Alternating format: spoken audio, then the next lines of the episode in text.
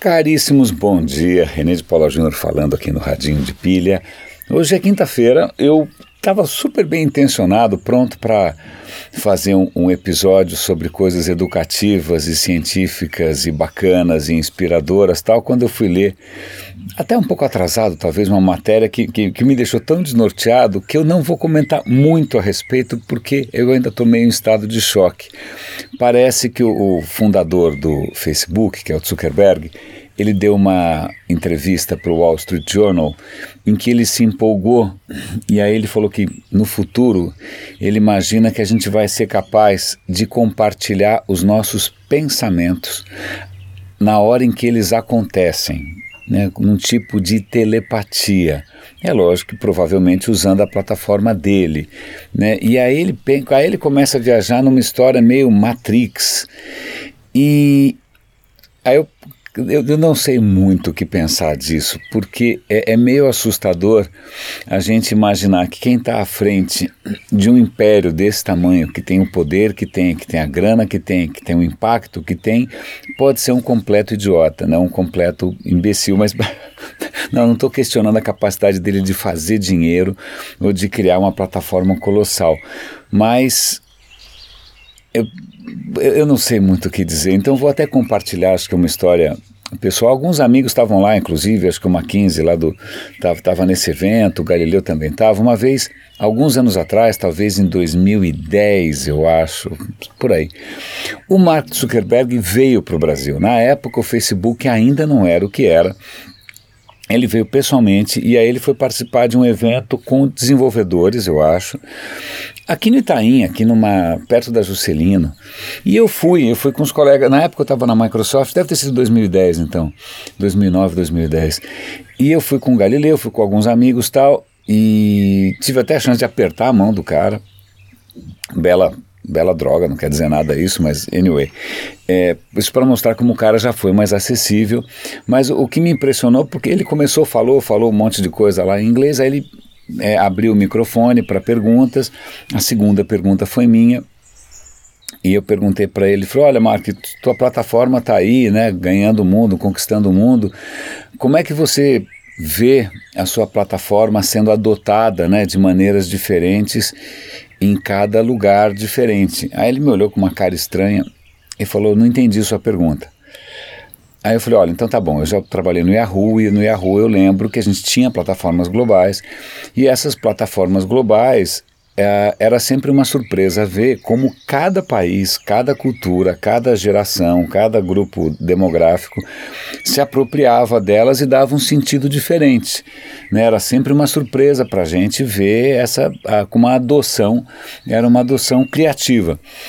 E aí ele, ainda com a cara assim meio cética, falou: Olha, eu não acredito nisso, porque eu acho que se um produto for bom, ele faz ser adotado da mesma maneira porque as pessoas são basicamente iguais. Né? Tudo bem, isso foi há, sei lá, seis, sete anos atrás, ele era mais novo, ele não tinha tanta vivência, ele não, não circulou tanto, ele imaginou que provavelmente o mundo fosse igual à Califórnia, sei lá eu, né? já que todo mundo fala inglês mesmo, né? Então, assim, às vezes são pessoas com esse grau de inocência ou de falta de maturidade ou de, né, de, de despreparo que podem estar tá aí pilotando o, o futuro de, de, um bilhão e tanto, ou dois, sei lá quantos de pessoas. Né? Mas, bom, pronto. Então eu, eu achei que eu não tivesse nada para dizer, no fim acabei falando bastante coisa. Quando a minha intenção original era falar de uma coisa, é, de tentar costurar algumas notícias é, de uma maneira que fizesse um pouco de sentido e fosse inspiradora. A primeira notícia que eu li hoje de manhã era uma curiosidade. A China é um país continental, certo? Um país continental tem quantos fusos horários? Sei lá, o Brasil tem alguns, os Estados Unidos tem vários, né? Dependendo da extensão do país, não tem jeito, você tem que ter vários fusos horários, exceto se você for a China. Porque vocês, não, sei se vocês lembram disso, mas a China já foi um país comunistaço, né, liderado por um tirano completamente insano, um demente completo, que era o Mao Tse Tung. E o Mao Tse Tung, como bom comunista centralizador, falou: não, a China vai ter um fuso horário só, o que significa que é o mesmo horário na China, não importa se você está numa ponta ou na outra. O que obriga centenas de milhões de pessoas a acordarem em horas insanas, a jantarem em horas completamente sem pé nem cabeça, né? Então tem gente acordando às quatro da manhã, tem gente acordando às nove, tem gente jantando meia-noite, tem gente jantando às seis. Cara, é um caos simplesmente porque algum tirano cismou que é, tinha que ter um horário só. E era, obviamente, o horário de Pequim. Né? Eu até preciso conferir, se eu não me engano, teve um tirano na Etiópia também, que falou: ah, que história é essa que o dia tem que ter 24 horas? Aqui na Etiópia o dia tem 30 horas. E ele, você vai para a Etiópia, é o que reza a lenda, pelo menos, você tem relógios com horário normal, né, de todo mundo, e o horário local que é completamente destrambelhado. Mas aí isso costura com uma outra notícia interessante, que é a seguinte: detectaram recentemente, ontem, anunciaram a detecção de uma segunda onda gravitacional. Não, os cientistas estão tendo orgasmos com essa história, eles conseguem saber se o buraco negro estava girando, sei lá, os caras conseguem fazer miséria com o raio de um barulhinho. Né? Mas o mais interessante é que eles estão super animados que, por enquanto, eles só têm dois laboratórios para detectar essas ondas é, e vai inaugurar em breve um terceiro na Itália com esse terceiro na Itália, eles vão poder triangular, literalmente triangular, para tentar saber de que direção que isso está vindo, aonde que essa coisa está acontecendo.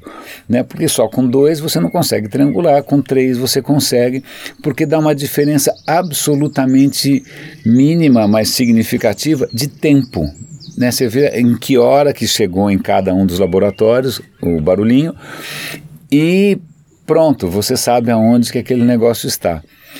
Isso tem a ver com a história da China pelo seguinte: você só pode é, ter tanta confiança nesses relógios porque a gente avançou imensamente na maneira como a gente mensura o tempo. Né? A gente está usando relógios atômicos, a gente leva em conta a teoria da relatividade de Einstein, o, GPS que você usa no seu Google Maps, ele está levando em conta a distorção do espaço-tempo por campos gravitacionais. Então hoje a gente tem uma, uma, um, um, domínio da, do, do, tempo, ou de como pelo menos mensurar o tempo, que é extraordinário. Né? É, mas Aí eu vou conectar isso com uma outra, com outro vídeo de um canal extremamente interessante de educação científica, que eles fizeram um vídeo que eu super recomendo que vocês assistam, que as crianças assistam, tal, em que ele tenta mostrar é, como que funciona o calendário, como que a gente mede o tempo desde a antiguidade. É, eu aprendi um monte de coisa. Eu sabia vagamente da história do calendário juliano, calendário gregoriano. A questão é a seguinte Vou tentar fazer grosso modo aqui, mas vale a pena você ver o vídeo, porque tem umas animações muito legais. Umas animações lindas, bárbaras, em 3D, muito bacana. A questão é, o ano não tem 365 dias, ponto. Ele tem 364 dias e 6 horas e bolinha. Então, como são 6 horas, quer dizer, a cada 4 anos é, dá um errinho aí, dá um errinho. Acontece que esse errinho vai acumulando. Na época dos romanos, o Júlio César já tinha se tocado que o calendário estava patinando, você tem um calendário de 365 dias e tem um erro de né, um, um, dia a cada quatro anos. Ele falou: vamos parar com essa zona. A cada quatro anos a gente coloca um dia a mais, vai ser o ano bissexto, e vai ser o dia 29 de fevereiro. E aí nasce o calendário juliano, que persiste, cara, por mil anos. Né? Até que o que o pessoal percebe é o seguinte: esse ajuste não foi o suficiente, porque na verdade não são 364 dias e 6 horas, não são exatamente essas 6 horas, é um pouco menos, acho que é um pouco menos. Então, essa diferencinha, que esse é um pouco menos, ao longo de mil anos, ela tinha feito com que o calendário tivesse é, patinado 10 dias. 10 dias, tinha acumulado 10 dias de erro em, em mil anos. Qual é o problema disso? Né? Dane-se, mas o problema é que para a Igreja Católica isso era um drama. Porque os calendários, o calendário católico, você tem dia certo, né? Para 25 de dezembro, nascimento de Cristo, Páscoa, sei lá. Eu não entendo muito de calendário.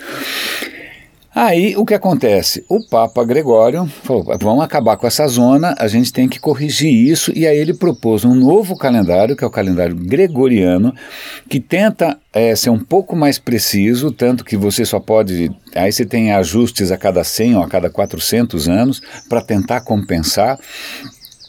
E, e aí o mais engraçado dessa história é que, ok, acertou o calendário do cara, então se você pega um dia antes desse ajuste era 4 de setembro, no dia seguinte era 15 de setembro. Então sumiram 10 dias do calendário só para acertar, parece pedalada fiscal da Dilma, né? O cara deu uma pedalada no calendário.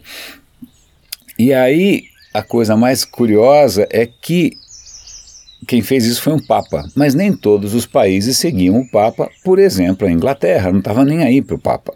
Né? Como a Inglaterra não estava nem aí para o Papa, ela demorou 200 anos para em 1752, se eu não me engano, ela Ok, tá bom, vamos adotar o calendário gregoriano. Então o que acontece é que durante 200 anos, as datas que você vai ver da Inglaterra, elas estão erradas por 10 dias com relação ao calendário que todo mundo usava. Bom, se fosse uma curiosidade, eu não sabia dessa história toda, aprendi, mas é muito legal. Vão ver esse vídeo do Vsauce, é muito bacana. Você vai entender o que é um dia solar, o que é um dia sideral, você vai entender a confusão toda da Terra, do, dos movimentos da Terra. E eles fazem uma animação que é bárbara. A gente está acostumado a pensar naquele desenho da escola que é a Terra girando em volta do Sol, assim, né? Que nem um peãozinho, sei lá. Mas se você projeta isso em 3D, Cara, a animação é linda porque ele mostra a Terra fazendo uma, uma, um parafuso né, no espaço. Na verdade, a gente está viajando pelo espaço em parafuso, num movimento belíssimo, a milhões de quilômetros por hora. É muito bacana, eu recomendo. Pelo menos isso é um pouco mais inspirador do que pensar na telepatia do Zuckerberg. Não leiam os meus pensamentos. Caríssimos, René de Paula Júnior falando aqui no Radinho. Um grande abraço e até amanhã.